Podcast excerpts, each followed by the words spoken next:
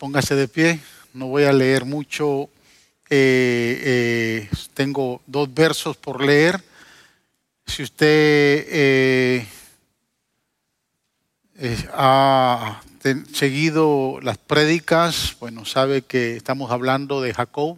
Hablamos en el primer mensaje hace tres semanas atrás y hoy vamos a hablar el segundo mensaje de la serie de Jacob y la presencia de Dios. Así que ahí en Génesis capítulo 32 versos del 1 al 3, eh, del 1 al 2, dice la palabra, si tiene eh, ahí su Biblia o puede leerlo en la pantalla, creo que por ahí lo van a poner. Génesis 32 del 1 al 3. Leo de la versión nueva internacional, dice la palabra, Jacob también siguió su camino pero unos ángeles de Dios salieron a su encuentro. Cuando yo leo estas expresiones me llama mucho la atención porque yo nunca he visto ángeles. Yo no sé, usted ha visto ángeles, pero dice que no fue uno, fueron unos ángeles, fueron varios ángeles que salieron a su encuentro. Y cuando Jacob ve eh, esta multitud de ángeles, él dice estas palabras, este es el campamento de Dios. Por eso llamó a ese lugar Mahanaim. Amén. Padre, gracias te damos por darnos el privilegio de compartir tu palabra en esta hora. Gracias, Señor, porque esta palabra tiene poder para edificar nuestras vidas, para fortalecernos, para, Señor, consolarnos, para, Señor, establecer tu voluntad en nosotros. Bendice esta palabra en el corazón de cada uno de tus hijos. Glorifica tu nombre, Señor, en cada necesidad y permite que esta palabra, Señor, nos hable a nuestro corazón desde tu corazón. A ti te damos todo honor, toda gloria y toda alabanza, porque solo tú eres digno de recibirla. Gracias, Padre, en el nombre de Jesús. Amén y amén. Tome asiento, hermanos. Son tres mensajes que tengo de Jacob y la presencia del Señor. Y en el primer mensaje de esta serie vimos la experiencia de Jacob en Betel. Y tal vez usted se recordará eh, que es en Betel que Dios le confirma a Jacob cuatro promesas. Es en Betel que Dios le dice a Jacob, yo estoy contigo, yo te guardaré, yo no te abandonaré y le dice, yo te haré volver a tu tierra. Y aquí vemos a Jacob 20 años después, regresando a su tierra con el cumplimiento de estas cuatro promesas. Por eso cuando yo, escuchaba al pastor Lester testificar, eh, podía asociar que el que cree en Dios sabe que Dios cumple promesas. Amén.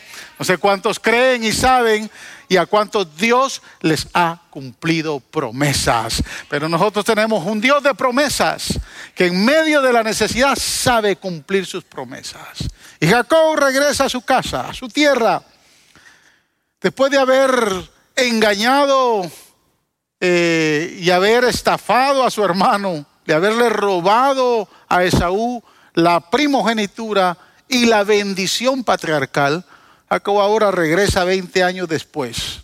Él había estado en la casa de Labán, su tío. Y, y, estos años que Jacob estuvo fuera de su casa fueron años muy difíciles. Fueron años donde también él fue engañado múltiples veces. La Biblia dice que tuvo que trabajar siete años por eh, Rebeca, pero realmente fue engañado por Labán y le dieron a Lea. Después tuvo que trabajar siete años más para poderla conseguir. Y después tuvo que trabajar seis años más de servicio para poder tener los animales, las ovejas y todo lo que alcanzó.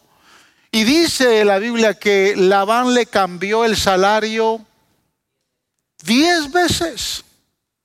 Pero que le cambien el salario diez veces para mejor es poderoso. Pero que le cambien el salario diez veces de mayor a menor, ya las cosas no son iguales. Imagínense que usted empiece ganando 20 dólares, 30 dólares la hora y termine ganando 3 dólares la hora, trabajándole para el mismo patrón. Ya ahí las cosas no son buenas, pero como dice el dicho, cada clavo a su zapato y, el que engaña es engañado y el que roba, roban, porque todo lo que sembramos cosechamos en esta tierra. O sea que él regresa ya 20 años después, pero hay cosas muy serias, muy, muy serias que él no ha resuelto. Y por eso es que Dios le da dos confrontamientos. Y el primero es aquí en Mahanaín, donde la presencia de Dios confronta a Jacob, hermanos, en tres áreas muy relevantes para su vida. Eh, yo quise esquipear o quise saltar Mahanaín porque realmente solo los primeros tres versículos del capítulo 32 eh, hablan de Mahanaín aquí en la vida de Jacob y parece como que hubiese sido algo simple. Pero cuando empezamos a escudriñar esa escritura nos dimos me di cuenta de que realmente Mahanaín no fue un lugar de paso, no fue un lugar cualquiera. Tuvo una relevancia en la vida de Jacob esa experiencia ahí en Mahanaín. Y como mínimo la presencia de Dios lo confronta en tres áreas poderosas de su vida. Número uno, la presencia de Dios lo confronta con sus temores. ¿Cuántos, ¿Cuántas veces Dios lo ha confrontado con sus temores? Varias veces, ¿no? Mire el verso 7 del capítulo 32. Dice la palabra, Jacob sintió mucho miedo y se puso muy angustiado. Por eso dividió en dos grupos a la gente que lo acompañaba. Y lo mismo hizo con las ovejas, las vacas y los camellos. Pues pensó, si Esaú ataca a un grupo, el otro grupo podrá escapar. Fíjese que el término Mahanaín significa literalmente dos campamentos, dos coberturas. Y de alguna manera Jacob cuando siente mucho temor, él dice, voy a separar a mi familia, a mis sirvientes, a mis animales en dos grupos. Como que Dios le da discernimiento. Pero es interesante cómo Jacob empieza a relacionarse con la manifestación de los dos grupos o los dos campamentos de ángeles que Dios le muestra. El regreso de Jacob a Canaán no se presentaba con facilidad. Además de la distancia y el peligro de hostilidades que podía encontrar él en el camino, Jacob teme, tiene miedo al encuentro con su hermano. ¿Por qué? Porque lo ha engañado. Veinte años atrás engañó a su hermano, le robó la primogenitura, le robó la bendición. Él sabe que hizo mal y ahora tiene que confrontarlo. Y las cosas, hermanos, el tiempo muchas veces no las soluciona. No sé cuántos de ustedes han tenido alguna experiencia similar con algún familiar, se vino a Estados Unidos y usted dijo, bueno, se le va a pasar.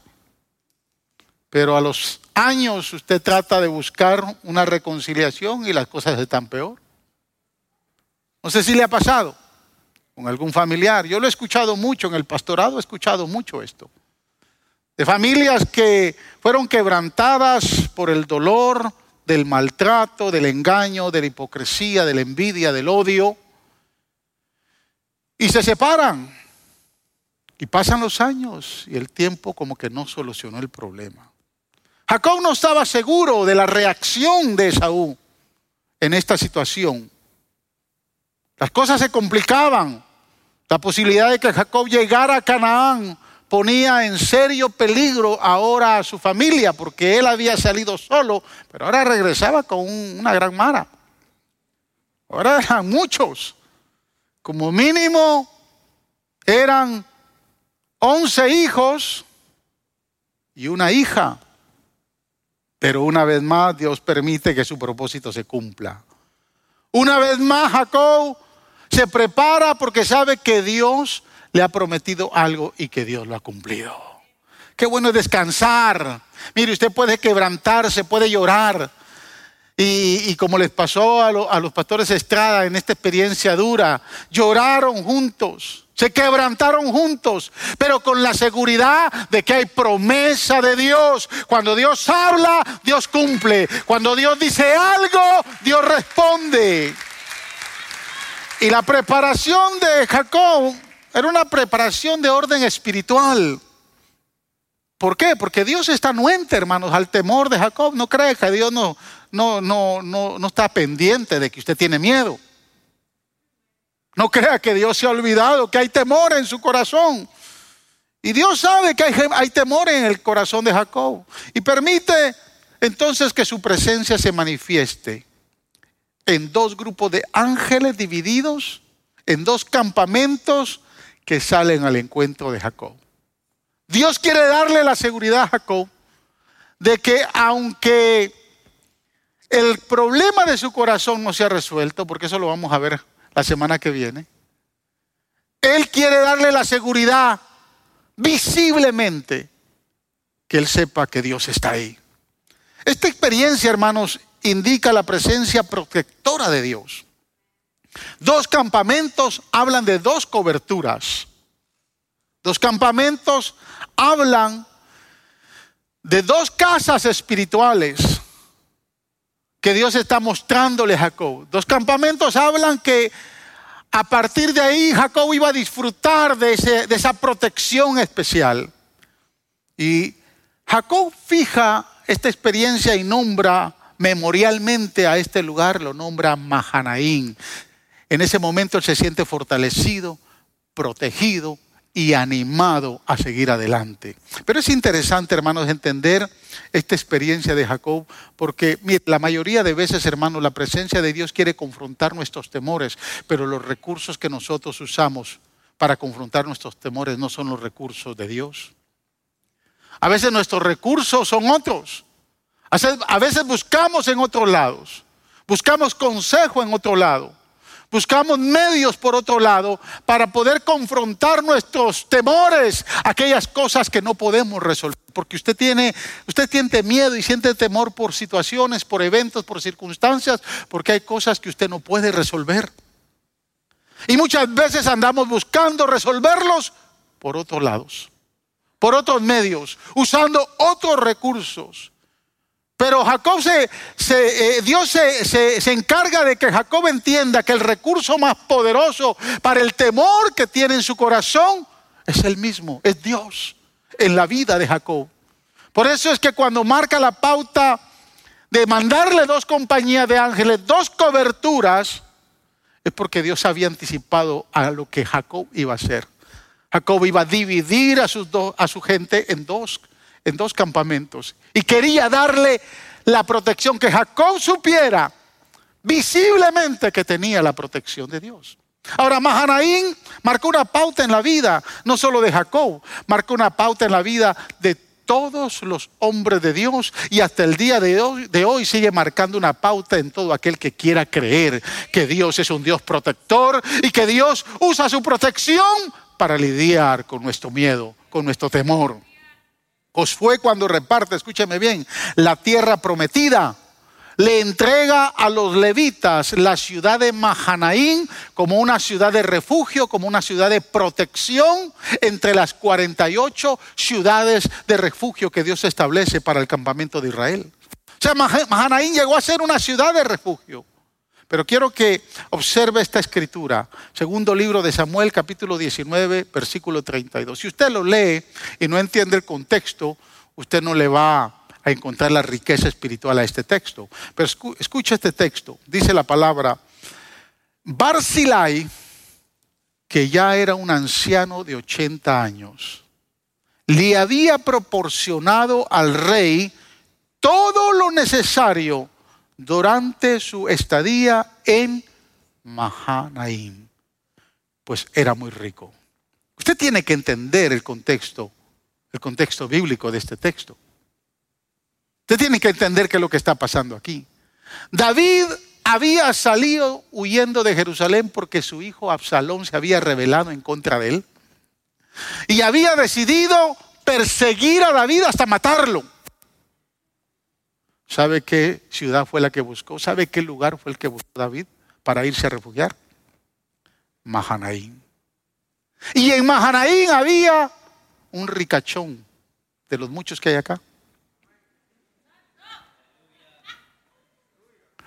Que le dijo, no te preocupes muchacho, veniste al mejor lugar, aquí no te va a faltar nada, porque Dios me ha bendecido para darte protección y bendición y nadie entrará a esta ciudad para quererte destruir. Qué lindo es Dios que siempre tiene preparado algo para lidiar con nuestros temores, para dejarnos ver que Dios está con nosotros. Yo no sé cuántos Mahanaín usted ha encontrado en la carretera. No sé cuántos Mahanaín usted ha visto en su vida. Que usted ha entendido que ha Dios intervenido en medio de su temor. Tal vez hoy a usted no se le aparezcan dos campamentos de ángeles, dos coberturas espirituales, pero de algo yo quiero que usted esté seguro, que la presencia del Señor le promete no dos coberturas. La presencia del Señor le, promete tres coberturas. El Padre, el Hijo y el Espíritu Santo. Aleluya. Esas tres poderosas coberturas. Mire la cobertura del Padre. Observe la cobertura del Padre. Dice el Salmo 91, versículo 1 al 7. Escuche el que habita al abrigo del Altísimo morará bajo la sombra del Omnipotente. Diré yo a Jehová, esperanza mía y castillo mío. Mi Dios en quien confiaré. Él te librará del lazo del cazador de la peste destructora. Con sus plumas te cubrirá y debajo de sus alas estará seguro. Escudo y alarga es su verdad. No temerás al, al, terror nocturno, ni saeta que vuele de día, ni pestilencia que ande en oscuridad, ni mortandad que en medio del día destruya. Caerán a tu lado mil y a diez mil a su diestra, mas a ti no llegará, dice el Señor. Qué poderosa protección divina tenemos del Padre. ¿A qué le teme, hermano? ¿A qué le tiene miedo? Mire qué gloriosa cobertura Dios le ha entregado. Mire la promesa de la protección del Hijo. Colosenses 3:3. Dice, escuche, Usted tiene que, usted tiene que creer en este versículo. Pues ustedes han muerto. Y dice, su vida está escondida con Cristo en Dios. Aleluya. ¿Dónde está su vida, hermanos? Escondida con Cristo en Dios. No importa los diagnósticos que vengan, tu vida y la de tu niña está escondida en Cristo. En Dios. Usted tiene que creer lo que Cristo ha hecho. Yo me puedo imaginar, por ejemplo, a, una madre, y, yo creo que así como Claudia, cualquier madre acá hubiera gritado, fuertemente porque quería a su esposo ahí, pero es que hay, que hay que entender a las mamás. Se vuelven leonas cuando el enemigo quiere tocar a uno de sus hijos. Pero mire, yo le voy a ilustrar este verso. lo voy a ilustrar para que usted entienda mejor, porque no vi que muchos lo vieron como que lo entendieron bien. Te lo voy a ilustrar. Mire, voy a, hermana Leida, venga acá con su, su, nena. Venga acá, suba acá. Usted va a ser esa leona como el león de la tribu de Judá. Suba, suba, no, no suba. Deje su cuadernito por ahí.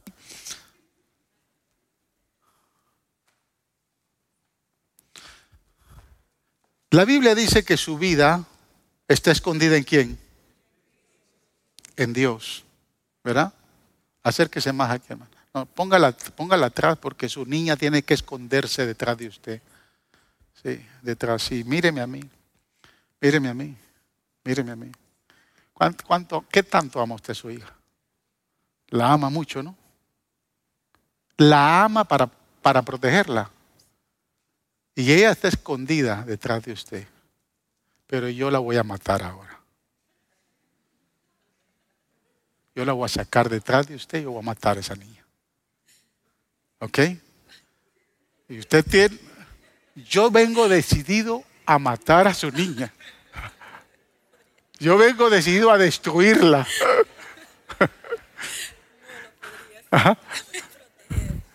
Así que a mí no me importa si está escondida, pero yo la voy a sacar de ahí. Puede sentarse. Si su vida está escondida en Cristo, hay alguien que lo va a proteger y no importa qué diablo se va a levantar. Jacob tiene que entender que Dios mandó ese campamento para protegerlo.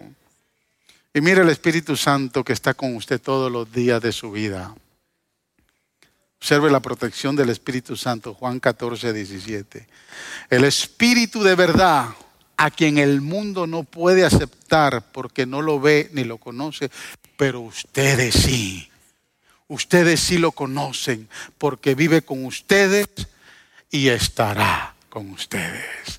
Todos los días, todos los días. O sea, Dios no ha mandado dos campamentos, dos coberturas, Él ha mandado tres coberturas, el Padre, el Hijo y el Espíritu Santo. No le vaya a pasar, hermanos, a aquel nieto que quiso aconsejar a la abuela, ahorita en medio de la pandemia, y le dijo, abuela, deje de estar yendo a la iglesia, usted ya es una anciana. Se da cuenta que pasó la cepa de de los chinos y después vino la cepa de los, de los ingleses y después vino la cepa de los franceses y ahora se está viviendo una cepa allá en Brasil y la abuela le dijo, mira, pues yo quiero que tú sepas que la sangre de Cristo tiene poder. Yo quiero que tú sepas que hay poder en la oración. Yo quiero que tú sepas que el Espíritu Santo está conmigo. Yo quiero que tú sepas que tienes que reconciliarte con Cristo para que entiendas que Él te va a guardar. ¿Qué sabe usted, hermanos? Yo quiero que usted sepa que usted ha sido cubierto con el Padre, con el Hijo y con el Espíritu Santo. Dios es poderoso para guardarnos. Número dos, la presencia de Dios lo confronta a despojarse de lo que Él tiene que despojarse. Porque la segunda acción que toma eh, Jacob es una acción preparatoria de enviarle algunos mensajeros a su hermano. Con esto él busca adelantarse a la reacción de Saúl y prevenir cualquier intento destructivo. Mire, mire si este tipo no era un diplomático. Versos del 3 al 5. Luego Jacob envió mensajeros a su hermano Esaú, que estaban en la tierra de Seir, en la región de Edom, y les ordenó que le dijeran lo que Jacob quiere que sepa Esaú. Mi señor Esaú, su siervo Jacob, nos ha enviado a decirle que él ha vivido en la casa de Labán todo este tiempo y que ahora tiene vacas, asnos, ovejas esclavos y esclavas. Le manda este mensaje con la esperanza de ganarse su favor. Mire, la diplomacia de Jacob es impresionante, hermanos, porque él ya está lleno de riquezas.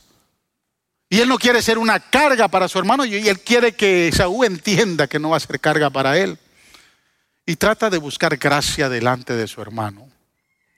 Y entonces le ofrece despojarse de una porción de su riqueza.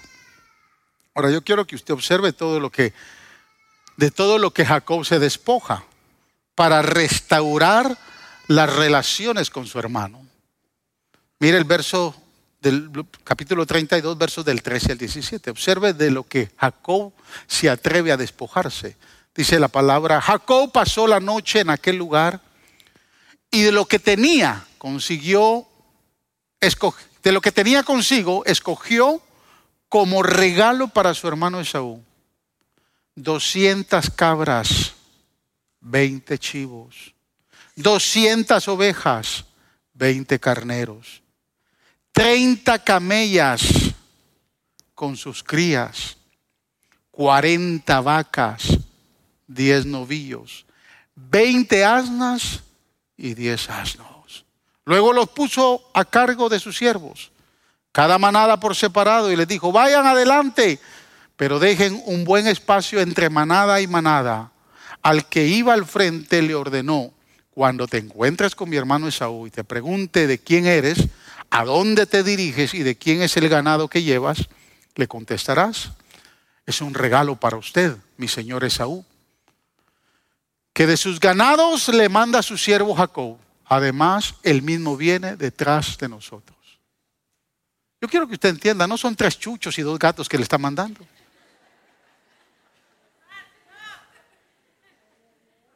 Sí. Le está mandando 200 cabras con 20, 20, 20, 20 chivos. 200 ovejas con 20 carneros. 30 camellos con sus crías. Mire, vaya a Israel, allá se negocian todavía, porque es la cultura de Oriente. Si usted tiene una hija y la quiere dársela a otra familia, pide, puede pedir hasta unos 10 camellos. Cada camello son 3 mil dólares. Pequeñito, la cría. Si viene con la mamá, súmele otros 10 mil. Jacob se está despojando en, valor de hoy, se está despojando de más de 110 mil dólares. Cuando usted suma todos esos animales.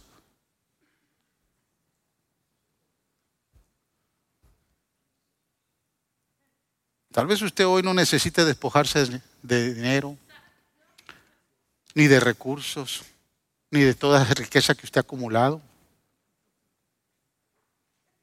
Pero es bien probable que Dios le esté motivando, le esté hablando, que se tenga que despojar de su orgullo, de su actitud, de su falta de pedir perdón o de perdonar para restaurar una relación hoy.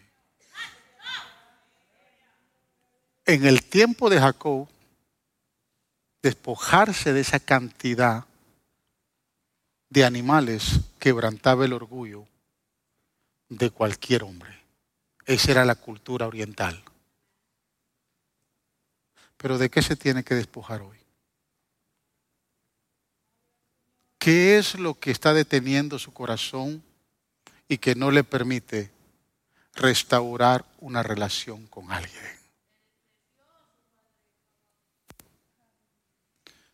¿Qué es más preciado que no quiere soltar para poder acercarse a alguien y pedirle perdón o aceptar el perdón y perdonarlo. ¿Qué es lo que lo viene limitando? De lo que hoy se tenga que despojar, sea obediente y haga lo que el Espíritu Santo le esté diciendo que necesita hacer para restaurar esa relación. Para terminar, la presencia de Dios confronta a Jacob a tener una íntima comunión con Él. Y una íntima comunión poderosa. Mire, se podrían decir muchas cosas bonitas de Jacob. Algunas buenas, algunas malas. Pero una cosa debe de decirse de él. Jacob fue un hombre que supo prevalecer en oración. De eso no hay duda. Supo permanecer, insistir en oración. Y así como usted, hermanos, como usted, yo también quiero que mi vida de oración se desarrolle y se profundice. ¿Cuántos no lo quieren? ¿Desea que su vida de oración se desarrolle y se profundice más? ¿Sí? Así como usted, yo quiero que mis oraciones sean más efectivas, sean impactantes. Quiero ser un hombre más de oración. Porque es el anhelo que hay en todo creyente que ama a Dios. Y con esa finalidad podemos tomar la actitud que tomaron los discípulos cuando le preguntaron al Señor o se acercaron al Señor y le dijeron, Señor, enséñanos a orar. ¿Se recuerda? ¿Sí? Interesante porque no vinieron y le dijeron, Señor, enséñanos a predicar. Señor, enséñame a, que mi vocecita se mejore para yo cantar al frente.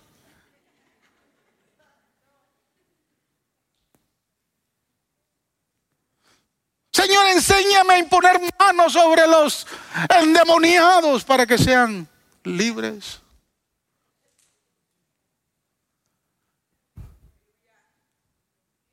Enséñame a predicar así como predica ese gran hombre de Dios que aparece en la televisión.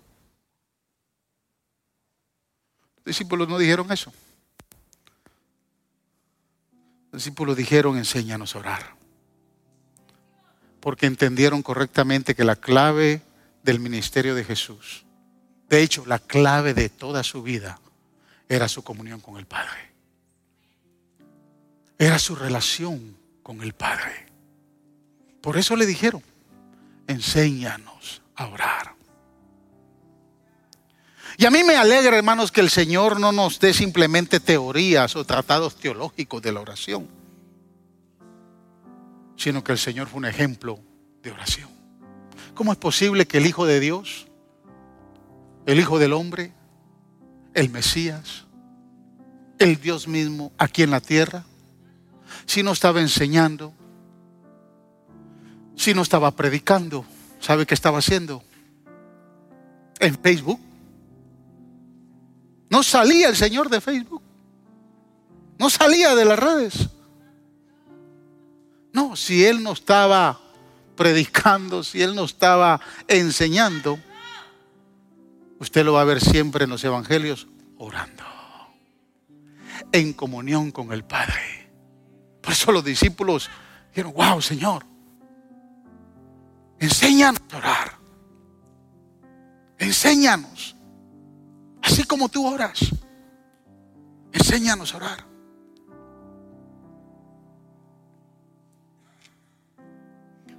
Escúchame hermanos. Jacob después de estar fuera durante 20 años, Jacob se dirige a casa con dos esposas, 11 hijos, una hija, numerosos sirvientes y abundante ganado. Debió de haber sido el encuentro triunfal. No, pero había una dificultad por delante.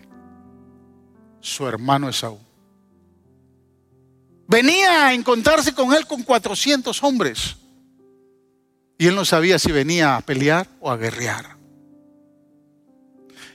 Y temido por su vida, Jacob hace algo que todos necesitamos hacer continuamente. Se postra en oración y tiene comunión con el Padre. Y encontré tres cualidades que son esenciales para cualquiera que prevalece en oración. Una de ellas la vamos a ver hoy, las otras dos las vamos a ver la semana que viene, porque las otras dos se dan en el encuentro en Peniel. Pero la primera cualidad que podemos ver de esa vida de oración de Jacob es que Jacob fue insistente en oración. Insistió, insistió. Observe Génesis 32 del 9 al 12. Entonces Jacob se puso a orar.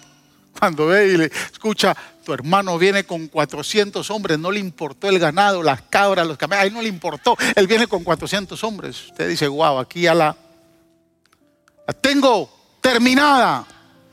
Lo único que me resta es orar. No se vaya a otro lado, hermano, póngase a orar. No haga otra cosa, póngase a orar. Tírese en la presencia de Dios. Entonces Jacob se puso a orar. Escucha la oración. Señor, Dios de mi abuelo Abraham y de mi padre Isaac, que me dijiste que regresara a mi tierra y a mis familiares y que me harías prosperar. Realmente yo tu siervo no soy digno de la bondad y fidelidad con que me has privilegiado. Cuando crucé este río Jordán no tenía más que mi bastón. ¿Le recuerda eso usted? Cuando crucé el río Bravo, Señor. No sé, no. Venía con una mochilita. Cuando crucé el Jordán venía con un bastón, Señor. Pero ahora he llegado a formar dos campamentos. Ahora tengo negocio, ahora tengo casa, ahora tengo un buen trabajo, ahora tengo... Aquí en Houston estoy hecho, Señor. Yo quiero que usted observe la oración de este hombre. Pero hay algo que falta, Señor. Verso 11. Líbrame del poder de mi hermano Esaú. Pues tengo miedo de que venga a matarme a mí y a las madres de estos muchachos y a los niños. Pero observe el verso 12. Tú mismo afirmaste que me harías prosperar y que mis descendientes serían tan numerosos como la arena del mar, que no se puede contar. Yo quiero que usted entienda esto, hermanos. Tanto el principio como el final de la oración de Jacob. Jacob insiste, Señor, tú eres el que me dijo que regresara a casa. Tú eres el que me prometió salvarme la vida. Tú afirmaste que me harías prosperar. Al hacerlo, Jacob toma las promesas que se le dieron y las eleva en oración al Señor. Tú lo dijiste. Este cuento yo no me lo inventé que iba a regresar. Este cuento de que, iba, que me ibas a prosperar. Este cuento que me ibas a firmar. Esto yo no me lo inventé. Esto me lo dijiste tú a mí, Señor. Tú me lo prometiste. Mira, hermanos, y esta es una gran clave para la oración, para una oración con eficacia. Escucha lo que Jesús diría en la misma línea, Juan 15, 7.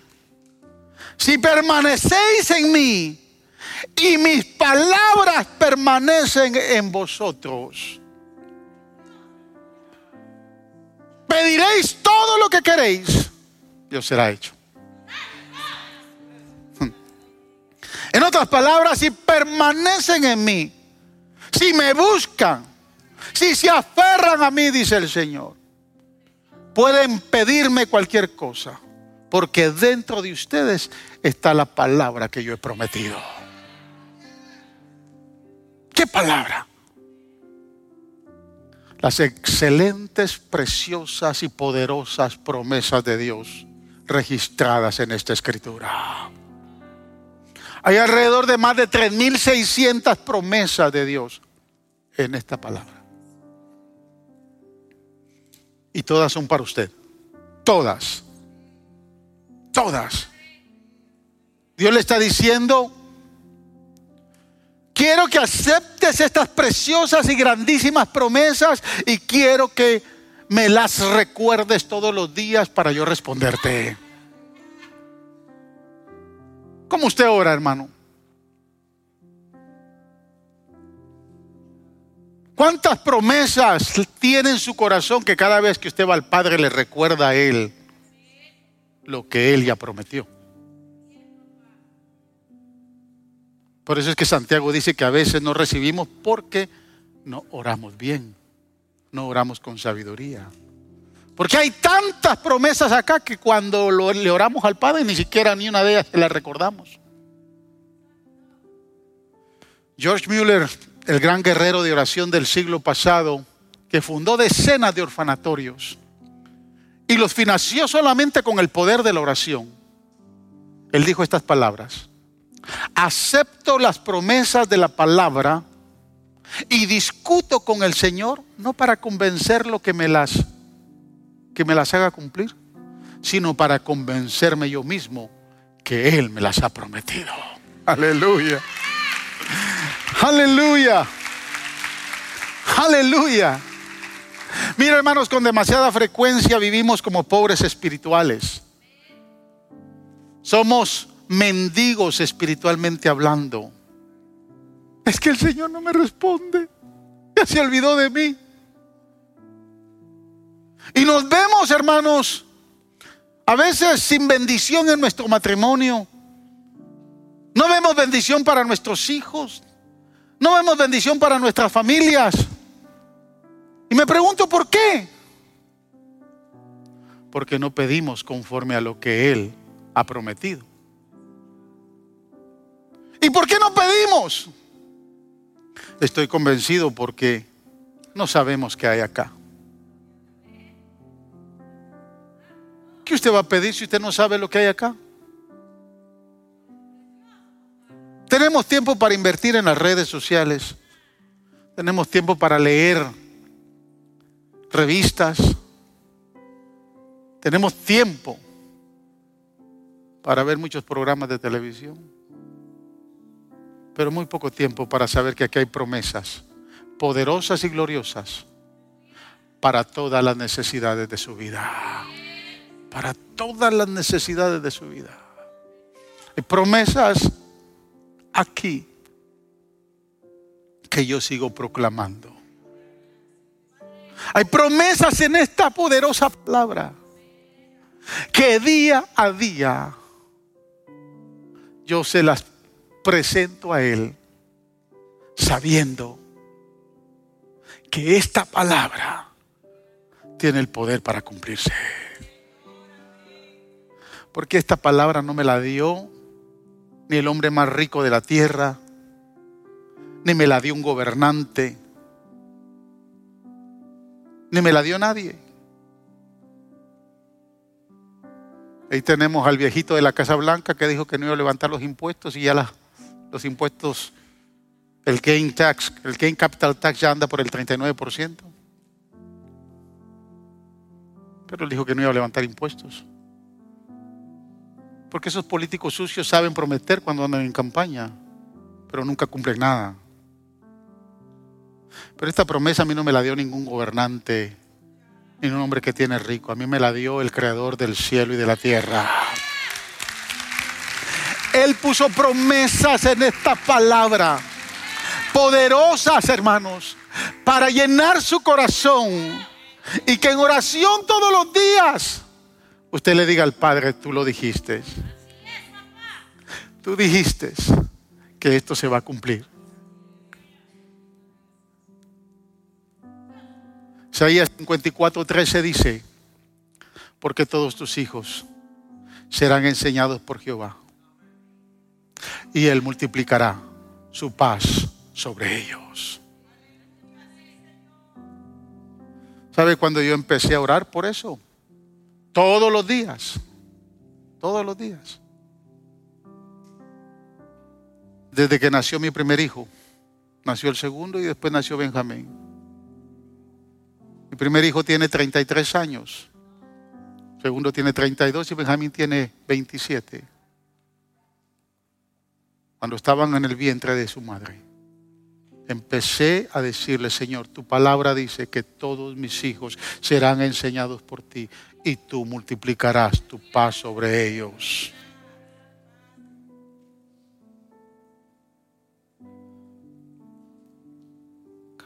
Tome estas promesas. Jacob dijo, tú me dijiste que yo voy a volver. Tú me dijiste que me ibas a dar una descendencia. Tú me dijiste que yo iba a prosperar. El problema es tuyo, no es mío ahora. Así que tú arregla el asunto con Esaú. Porque yo creo en tus promesas. Póngase de pie.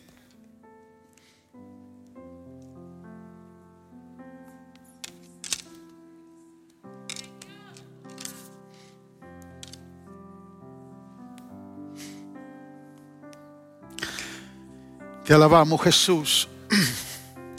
Bendecimos tu nombre, oh Dios, en esta hora. ¿Qué le ha dicho el Espíritu Santo, mi amado hermano, mi amada hermana, en esta hora? A través de la palabra. ¿De qué le ha hablado el Espíritu Santo? ¿Qué le ha prometido el Señor? El Señor le prometió que va a levantar, va a restaurar su matrimonio.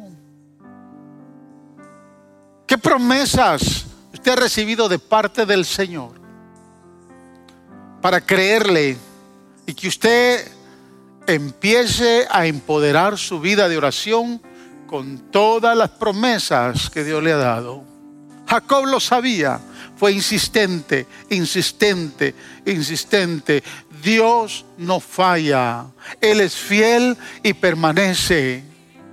Y Él quiere que usted entienda que su fidelidad no cambia.